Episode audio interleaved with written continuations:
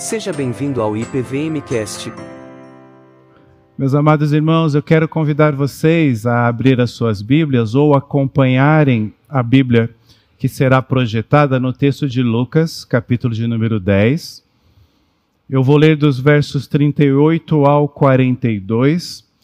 Para esta reflexão, eu estou utilizando a nova versão internacional da palavra de Deus. O texto é bem conhecido se você é discípulo de Jesus há algum tempo.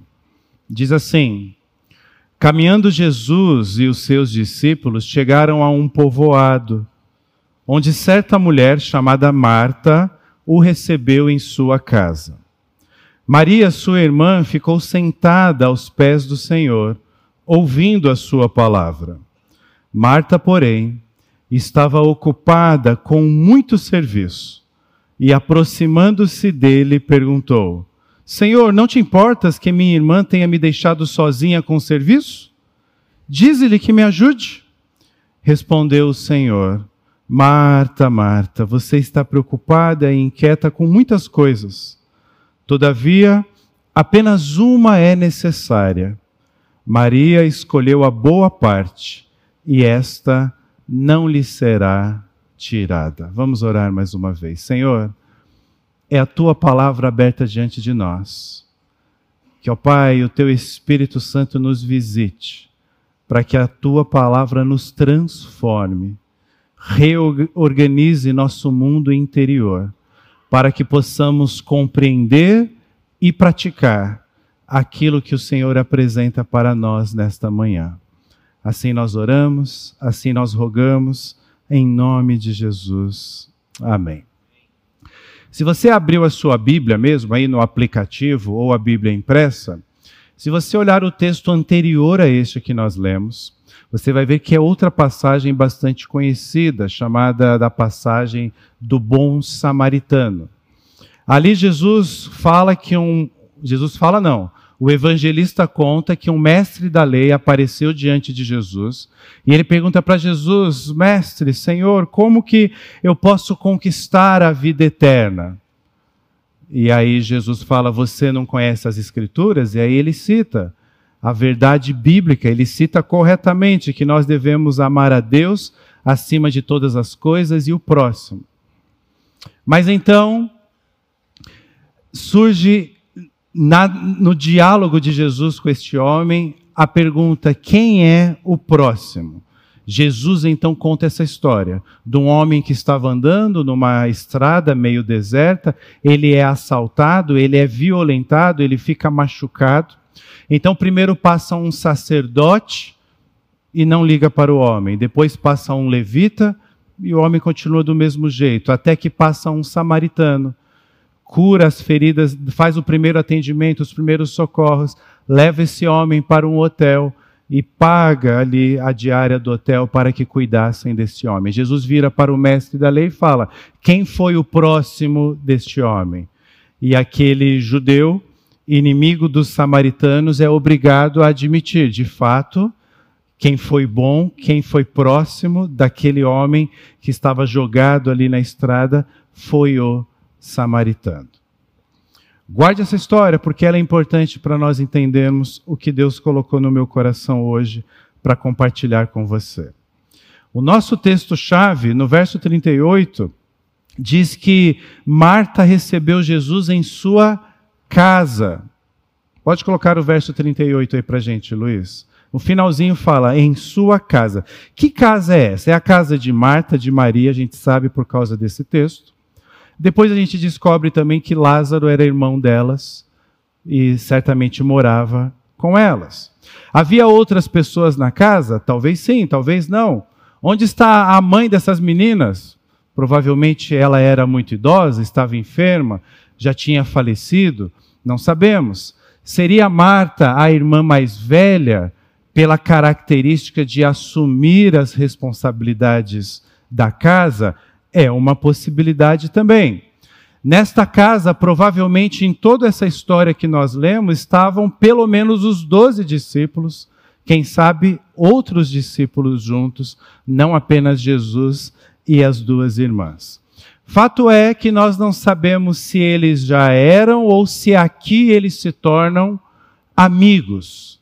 Me refiro a Jesus, amigo de Marta, amigo de Maria, e sabemos depois também de Lázaro. A cena, ela não é difícil de nós imaginarmos. Não é uma situação difícil de nós nos colocarmos uh, para percebermos o que está acontecendo ali. Jesus entra, e aqui eu vou trabalhar com uma licença poética, trabalhando a nossa imaginação. Vamos imaginar que Jesus entra, Jesus vem de uma caminhada, Jesus, quem sabe, pediu um copo d'água. E se Jesus fez isso, adivinha quem saiu correndo para pegar esse copo d'água lá na cozinha? Certamente foi Marta. Ela era proativa. Enquanto isso, Maria, sua irmã, senta o texto diz que ela senta na sala aonde estava Jesus. Certamente tinha algumas pessoas em pé, Maria está sentada, Marta está na cozinha. E aí começa a crise de Marta. Porque imagina, imagina a cena, né? Marta está lá na cozinha, lá preparando, lavando alguma coisa, enchendo um copo d'água e já está esticando o pescoço assim. E, e, tipo assim, você não vai olhar para mim, Maria? Aqui, ó, ó eu aqui na, na cozinha sozinho. Ela tenta dar uma olhada, quem sabe tenta fazer um sinal, mas Maria não está nem aí para Marta. Quem sabe? Quem sabe? Marta passa pela sala, quem sabe deu até um cutucão em Maria, como quem diz: se toca, né? Eu estou aqui sozinha servindo o mestre. Mas Maria, nada. Eu fico imaginando que Marta estava quase já cantando aquela musiquinha, lava roupa todo dia, que agonia, que agonia, para que alguém ouvisse o sofrimento na perspectiva dela, dela estar fazendo tudo sozinha. Enquanto isso, Maria está imóvel, irritantemente imóvel. Ela está sentada. O texto diz, literalmente, aos pés de Jesus ela está tão concentrada em Jesus que ela literalmente esquece que está na casa dela mesmo. Ela esquece dos seus problemas, ela esquece das suas tarefas, ela esquece das suas obrigações. Marta não. Marta está incomodada. Marta está assim, sabe quando a gente quando a gente está numa situação assim até uma expressão popular, né? A gente fica se coçando, a gente, a, gente, a gente não aguenta mais, a gente precisa falar, e a sensação que eu tenho é que, em algum momento, Marta chega ali na sala e, e, e, e fala: para tudo! E aí Jesus para de falar, todo mundo olha para ela, e nós temos aí no verso 40 o que ela fala. Ela fala com Jesus: Senhor, não te importas que minha irmã tenha me deixado sozinha com o serviço? Dize-lhe que me ajude. Olha que curioso. Marta aponta o problema, ela está falando com Jesus. E ela já apresenta a solução. Senhor, ó, eu estou irritada, eu estou inconformada, eu estou revoltada, meu problema é esse. E a solução é essa: fala para ela me ajudar. E meus amados irmãos, muitas vezes nós achamos que sabemos o que é o melhor para as nossas vidas, para a vida da nossa igreja, o melhor para a nossa saúde, o melhor para a nossa carreira, o melhor para os nossos relacionamentos. E quando temos problemas nessas áreas, porque a gente acha que sabe o que é melhor, nós nos apresentamos diante de Jesus como Marta. Senhor, eu estou passando por isso aqui. Já estou achando estranho que o Senhor não percebeu e não fez nada. E ó, tem mais uma coisa: a solução é essa. É só o Senhor executar aí, aperta o botão aí no céu e está tudo resolvido. O Senhor não precisa gastar tempo pensando no que fazer. Eu tenho a solução. Muitas vezes nós oramos assim: Jesus, deixa eu te mostrar o que o Senhor deve fazer. E meus amados irmãos, o texto no verso 41 diz que Jesus vira para ela e fala: Você está preocupada, você está inquieta. Eu achei interessante a, a Bíblia parafraseada, a mensagem, traz essa fala de Marta da seguinte maneira: O Senhor não se incomoda em saber que minha irmã deixou todo o trabalho da cozinha para mim? Né, já encaixou com cozinha ali o negócio já, né? Mande-a me ajudar. E aí a resposta de Jesus na Bíblia, a mensagem é, é parafraseada assim: Minha querida Marta, você está fazendo tempestade em copo d'água. Está se preocupando à toa. Tá vendo? Tempestade em copo d'água é bíblico. Não, não é, irmãos. É só uma Bíblia parafraseada. O ponto aqui é que, diante de uma Marta querendo fazer muitas coisas, Jesus afirma que apenas uma coisa era necessária. E no último verso que nós lemos, Jesus chama essa coisa da boa parte. Que eu quero refletir com você nessa manhã é que Jesus nos chama a priorizar o que é essencial a cuidarmos bem da nossa agenda. Cuidarmos da nossa agenda, lembrando que a agenda de Deus prevalece a nossa agenda. Reverendo Ricardo Agreste traz, tem um artigo dele bem interessante e até famoso na internet, que ele traz alguns aspectos bem interessantes. Foi publicado, inclusive, no Brasil Presbiteriano.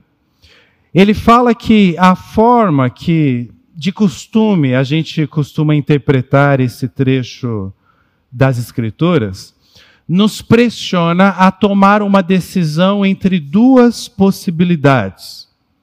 A primeira, você ser aquele tipo de pessoa contemplativa, aquela pessoa reflexiva, como Maria. Ou do outro lado da moeda, você ser aquela pessoa engajada, o que no mundo atual tem sido chamado da, daquele, dos fazedores, como Marta. O que é curioso no mundo que nós vivemos é que se você tem um perfil ou se você tem um outro, o outro, normalmente você tem ódio de quem tem o outro. É ódio, talvez não ódio daquele mortal, daquele extremamente pecador, mas aquela sensação que pessoa esquisita, que pessoa diferente, eu faria de outro jeito, sabe? Esse tipo de, de reação. E normalmente, tradicionalmente, Maria é tida como a pessoa que fez a escolha certa. E, consequentemente, Marta fica então estigmatizada como aquela que errou nesse texto. E agora? Nós somos chamados para uma vida de ação, de serviço, ou para uma vida de contemplação, de leitura, de oração, de meditação?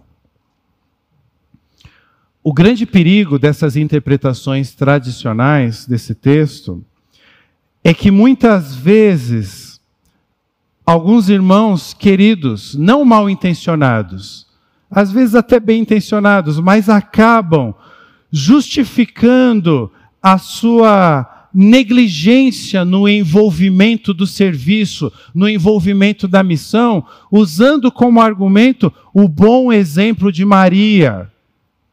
E aí não se engaja na missão que Deus deu para todos nós, que é fazer discípulos. É por causa disso que eu chamei a sua atenção alguns minutos atrás, que o texto que antecede o nosso texto-chave é o texto do bom samaritano, que nos ensina o quê? A necessidade do nosso amor a Deus apresentar uma dimensão prática, algo concreto, algo que não é só sinalizado, mas é praticado por meio de do serviço àquelas pessoas que estão ao nosso redor. O sacerdote não amou, o levita não amou, o samaritano amou aquele homem, porque ele fez algo por ele serviço. No texto principal nosso, Marta está fazendo o papel da boa samaritana, digamos assim. E os textos estão na sequência, exatamente um após o outro. Jesus vira para Marta e fala: Todavia, apenas uma coisa é necessária. Maria escolheu a boa parte, e esta não lhe será tirada. A maioria de nós lê essa frase de Jesus e pensa assim: tá vendo? Jesus está falando, Marta, você precisa se tornar como Maria. Não. Não é isso que Jesus está falando. Por quê, pastor? Como que você sabe? Em toda a história da humanidade, especialmente nos registros bíblicos de Gênesis a Apocalipse, nós temos inúmeras pessoas com o perfil de Marta. Pessoas que são fazedores e que foram poderosamente usadas por Deus como instrumento para a expansão do povo de Israel e depois da igreja. E em momento nenhum nós vemos nas Escrituras essas pessoas sendo desafiadas a deixar de ser o que elas eram: fazedores, proativos, engajados no serviço. No Antigo Testamento, só para citar alguns, nós podemos ver Noé e a grande obra, Abraão, José. Podemos enxergar isso na vida de Moisés, na vida de Josué, na vida de Neemias. No Novo Testamento, a gente olha toda a obra do apóstolo Pedro, toda a obra do apóstolo Paulo, esse sim, extremamente fazedor. E o maior exemplo de todos, o próprio Jesus, que tinha os seus momentos de contemplação, de buscar a sós a presença do Pai, mas a grande característica do seu ministério era ter uma agenda lotada de compromissos, ao ponto dele falar que eu, o, o, o, filho do homem, eu, o filho de Deus não tem tempo de colocar a cabeça no travesseiro e descansar um pouco. Tamanha agenda lotada, tamanha a dimensão do seu trabalho. Então, o que eu quero te relembrar ou ensinar para você nessa manhã é o que Jesus quer ensinar para Marta nesse texto. Talvez o que Jesus quer ensinar, ou quis né, no passado, ensinar para Marta, seja hoje o teu, o meu maior desafio. Jesus não está confrontando Marta a ela deixar de ser Marta e se tornar Maria. Jesus está desafiando Marta a perceber, preste atenção, perceber que em meio às suas muitas tarefas, em meio às suas muitas preocupações, em meio, como o texto diz, às suas inquietações, ela estava deixando de lado, ela estava se privando, ela estava desprezando a boa parte do discipulado. Qual é? A relação pessoal e íntima com o Mestre. Segundo Jesus, isso é o essencial.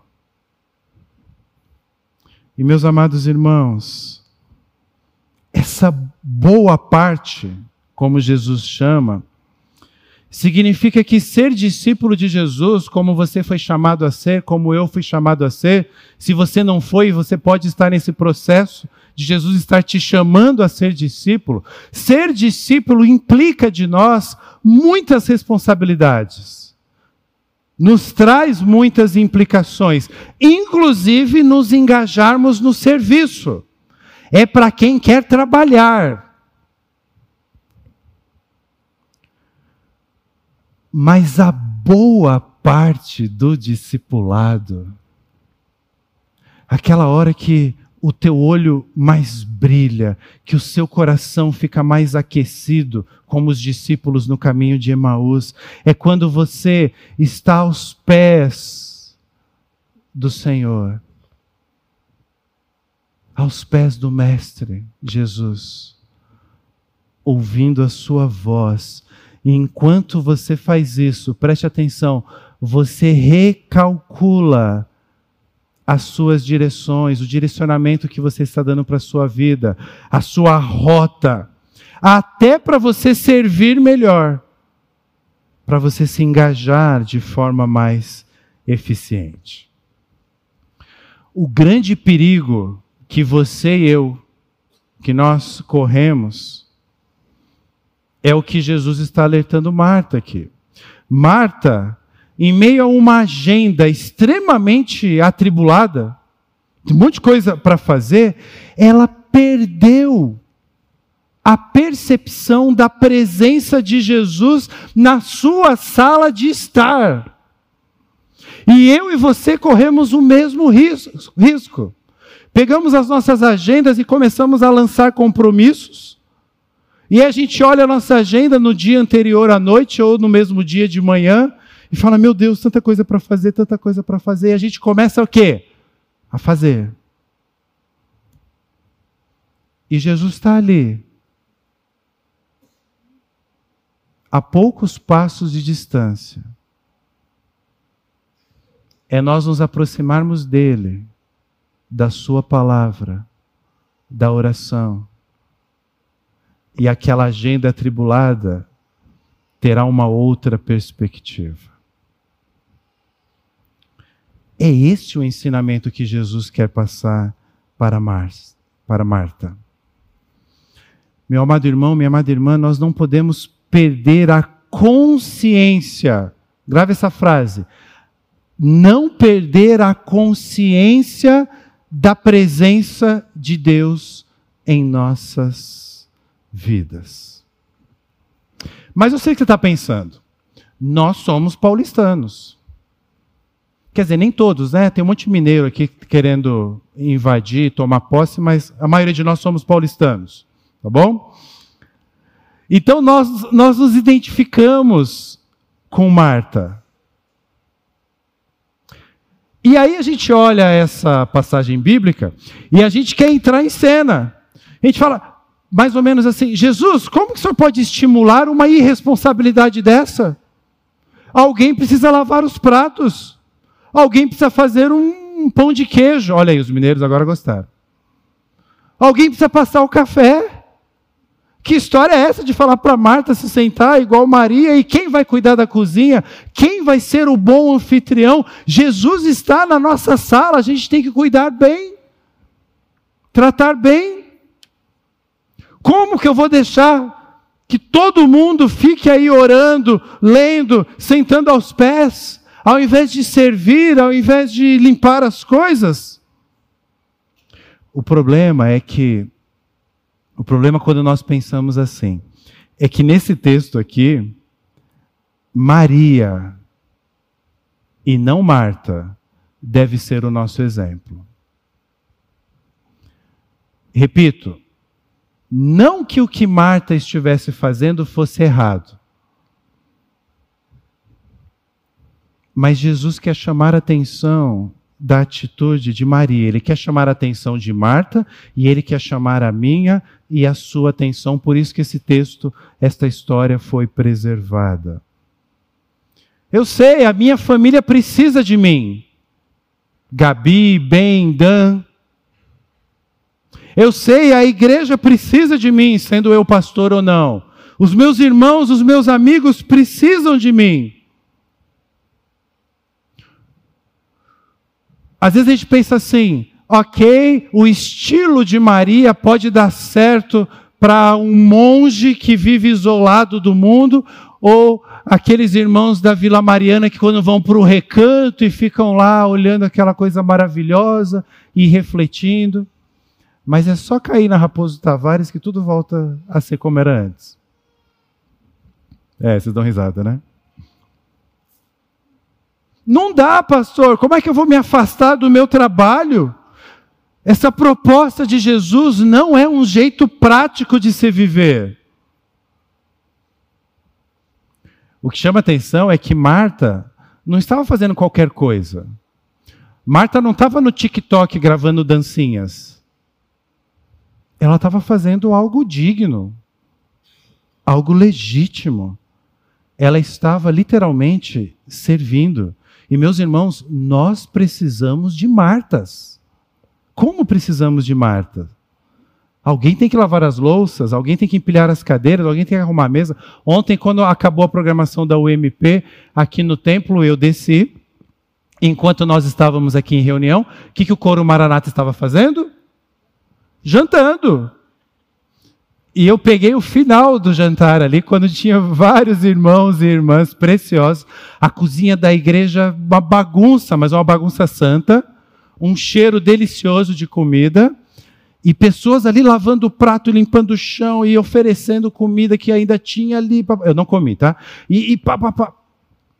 Mas queria, que eu estava com pressa. Uma bênção. Uma bênção tão, tão grande ou até maior do que o momento do jantar, que certamente eu não participei, mas foi uma bênção também.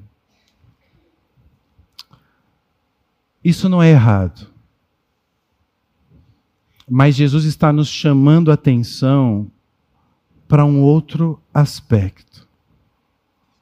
Jesus sabe de tudo que está acontecendo na sua vida, na minha vida. Ele conhece todos os nossos problemas.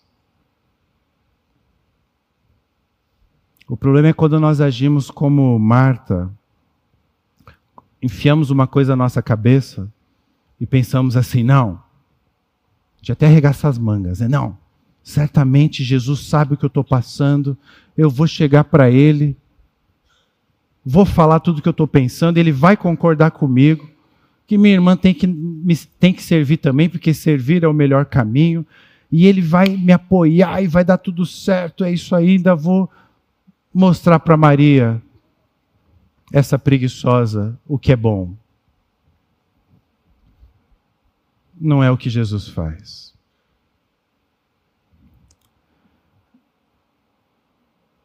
Agora, sabe o que chama atenção? Jesus, quando vai se referir a Marta, quando ele vai responder a Marta, o texto bíblico mostra assim: Marta, Marta. Há uma repetição. Jesus fala o nome dela duas vezes.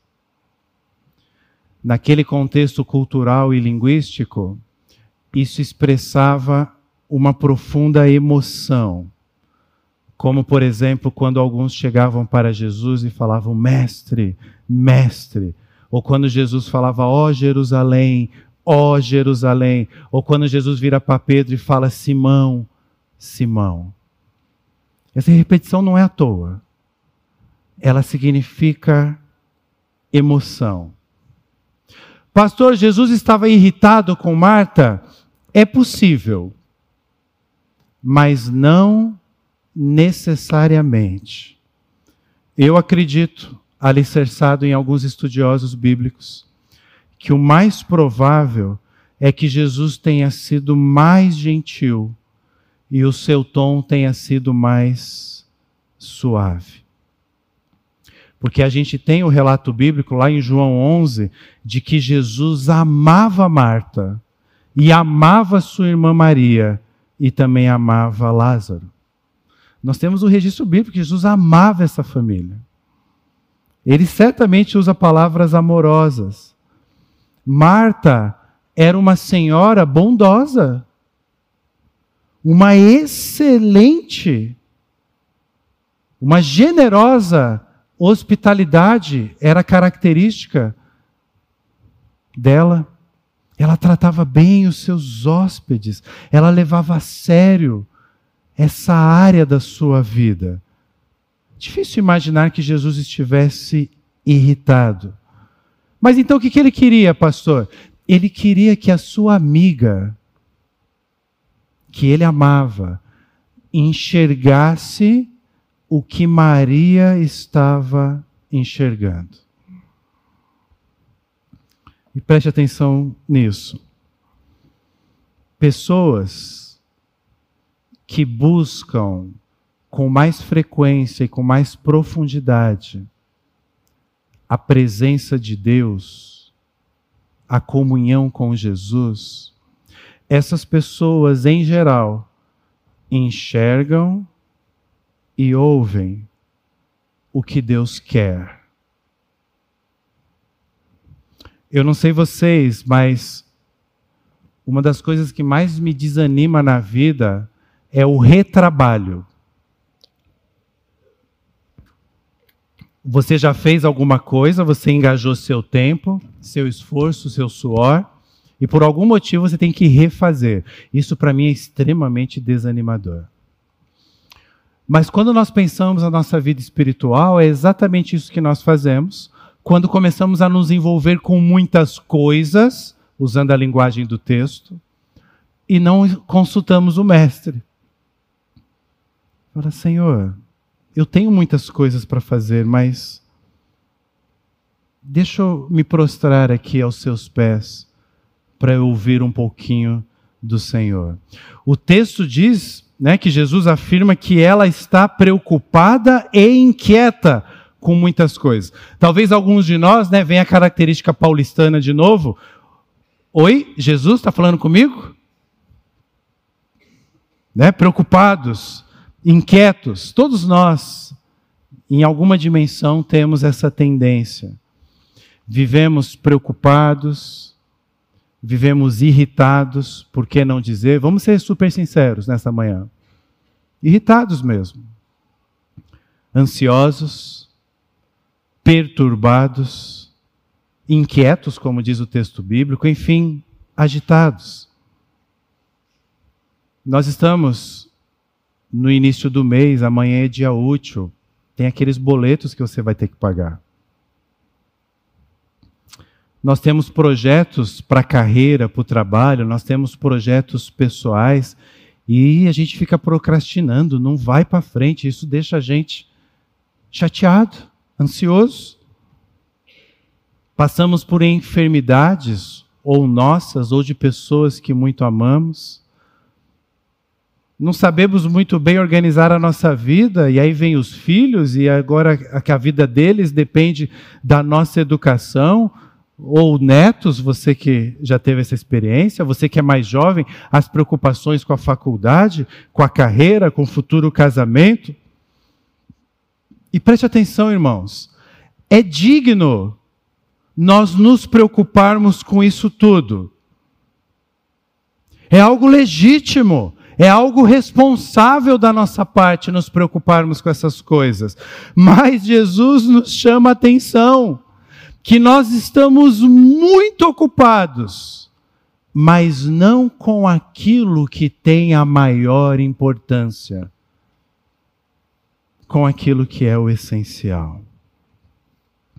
O Kevin DeYoung, comentando essa passagem, ele fala assim, como se Jesus estivesse falando para Marta, né? Marta, você está surtando. Adorei essa expressão. Mas só uma coisa é necessária. Maria escolheu a boa parte. Ela está sentada aos meus pés para aprender e adorar. Não vou tirar isso dela. Sabe o que Deus está falando para mim e para você nessa manhã? E o que, Jesus falou para Marta? A sua preocupação não está errada. Ela só não é a melhor parte. Você não deve gastar a sua agenda nela. O exemplo de Maria não é um chamado para nós termos uma vida contemplativa, ficarmos enclausurados em algum lugar e não fazermos nada. Não. É apenas um lembrete. Sabe os lembretes que você põe no seu dispositivo? É um lembrete para a gente manter as primeiras coisas em primeiro lugar, para priorizar o que é essencial o que Marta está fazendo e o que você talvez esteja fazendo não é nada de ruim. Ela só está afastada do que é melhor. O ponto de Jesus aqui é a ordem de importância, de relevância, de resultado. Ok, o que você está fazendo, mas existe algo melhor que você não está dedicando o seu tempo. E porque Jesus nos ama, porque Ele nos orienta para essa vida, ele, ele, ele nos alerta: olha, preste atenção, você está perdendo a melhor parte, Marcelo. Às vezes, nós estamos deixando as nossas sobras espirituais para o Senhor. Sobras espirituais é aquilo que nós oferecemos a Deus quando nós não mantemos o nosso relacionamento com Ele como a primeira coisa, em primeiro lugar. É o que sobra da minha agenda, do meu tempo, é o que sobra do meu, do meu entre aspas, dinheiro, é o que sobra do meu serviço. Estamos entregando sobras. E a desculpa que a gente usa é: mas eu estou fazendo coisas importantes, Senhor. Deus não está lá no céu de braço cruzado, olhando de cara feia para você, batendo o pezinho assim. Ou fazendo. Não. Deus está vendo as suas ocupações. O ponto do texto não é dizer Deus está bravo com você. Deus não está fazendo uma cara feia. Deus está fazendo uma cara, uma expressão amorosa ao ver você engajado com tantas coisas e não priorizando o essencial. Deus sabe quando está nos faltando a melhor parte. Ficar aos pés de Jesus é a única coisa necessária. Pastor, mas como que isso na prática hoje? Para nós já concluirmos. Maria tinha acesso pessoal ao mestre. O mestre entrou na casa dela, ela serviu café para ele. Quer dizer, Maria não, Marta, né? Serviu café. Como? Nós também podemos ter um encontro pessoal com Jesus hoje. Gaste tempo do seu dia com a palavra de Deus e com a oração. Reserve tempo também na sua agenda para estar com seus irmãos. Mesmo que seja poucos minutos, torne isso um hábito na sua vida. E daqui a algumas semanas você me procura e me diz quais foram os resultados. Ah, pastor, mas eu faço muitas coisas, você não tem ideia, pastor, eu não tenho tempo. Aí tem uma frase famosa de Lutero, que ele diz assim: Se eu deixar de gastar duas horas em oração cada manhã, o diabo consegue a vitória no decorrer do dia.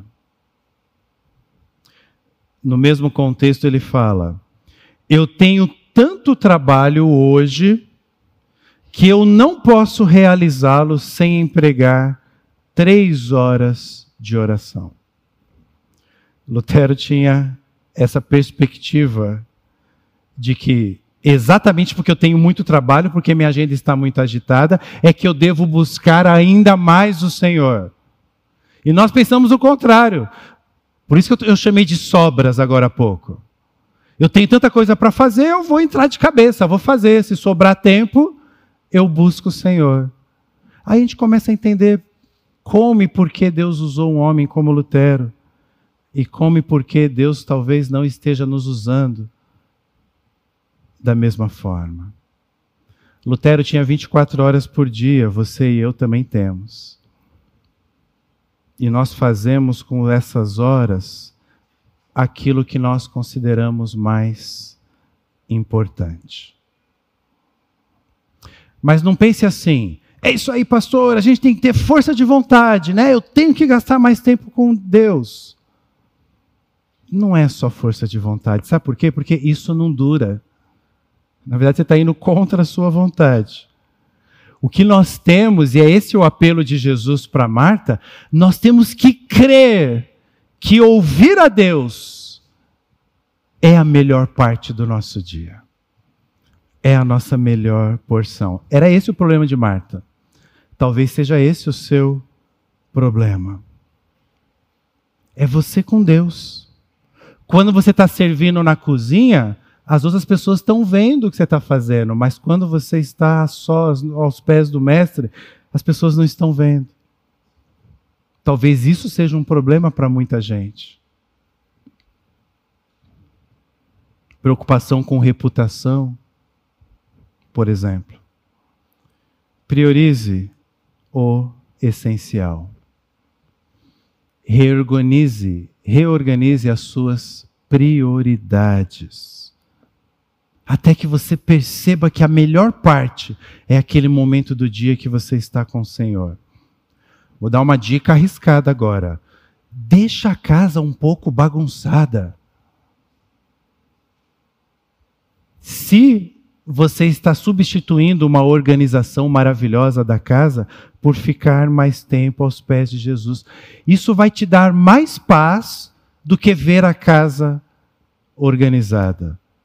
Você vai ter menos estresse, porque você gastou tempo com Deus.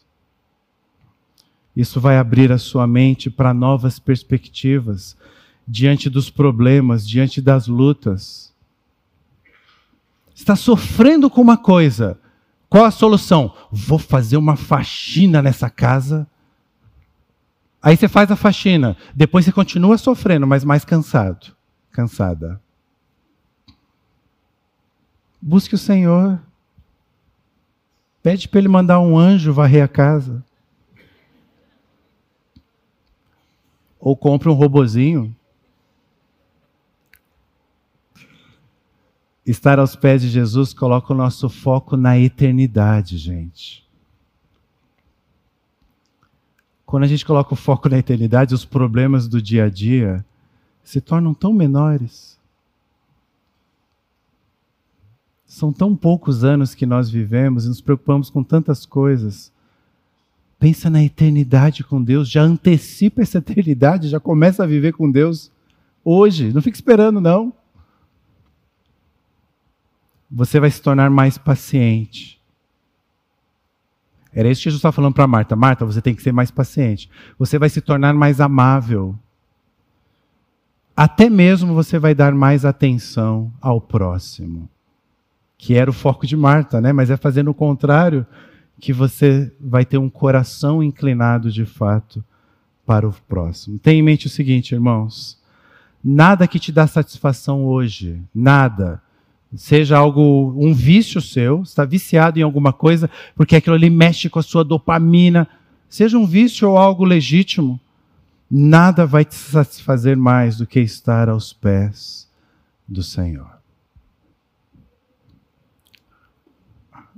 Mais tarde, no texto bíblico, Jesus tem um outro encontro. Fiquem tranquilos, eu não vou pregar sobre esse encontro, mas eu quero dizer isso para vocês. Jesus tem um outro encontro com Marta e Maria. Está registrado em João 11. A situação é muito mais tensa do que essa que nós analisamos hoje. Lázaro está morto.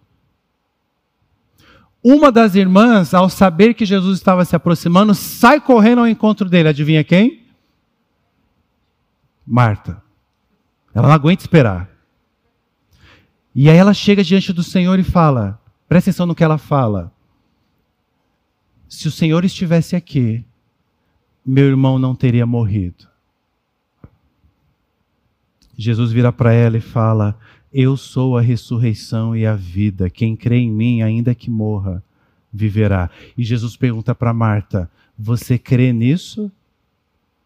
E ela fala: Sim, sim, Senhor. Eu imagino a Marta agitada, né? Sim, sim, eu creio. Eu... E aí ela começa a falar. Ela começa a falar: Não, porque eu sei que no final dos tempos o Senhor vai voltar para papá. Ela não tinha entendido toda a dimensão. Mas é essa a resposta que Jesus dá para Marta. Jesus se aproxima da casa delas entra na casa, Maria é avisada que o Senhor chegou. Maria vira para Jesus e fala: Sabe o quê? Se o Senhor estivesse aqui, o meu irmão não teria morrido. Ela fala exatamente a mesma frase que Marta. Só que para Maria, o texto diz que Jesus se comoveu profundamente. E logo depois, nós temos o verso bíblico que diz que Jesus chorou. Por que, pastor, essas reações diferentes de Jesus? Isso é assunto para um próximo encontro. Mas lembre-se, Jesus te conhece e sabe exatamente como cuidar de você. Ele conhece as suas particularidades, ele conhece as suas necessidades, e ele te chama para se acomodar aos seus pés, para ouvi-lo, para você priorizar o essencial.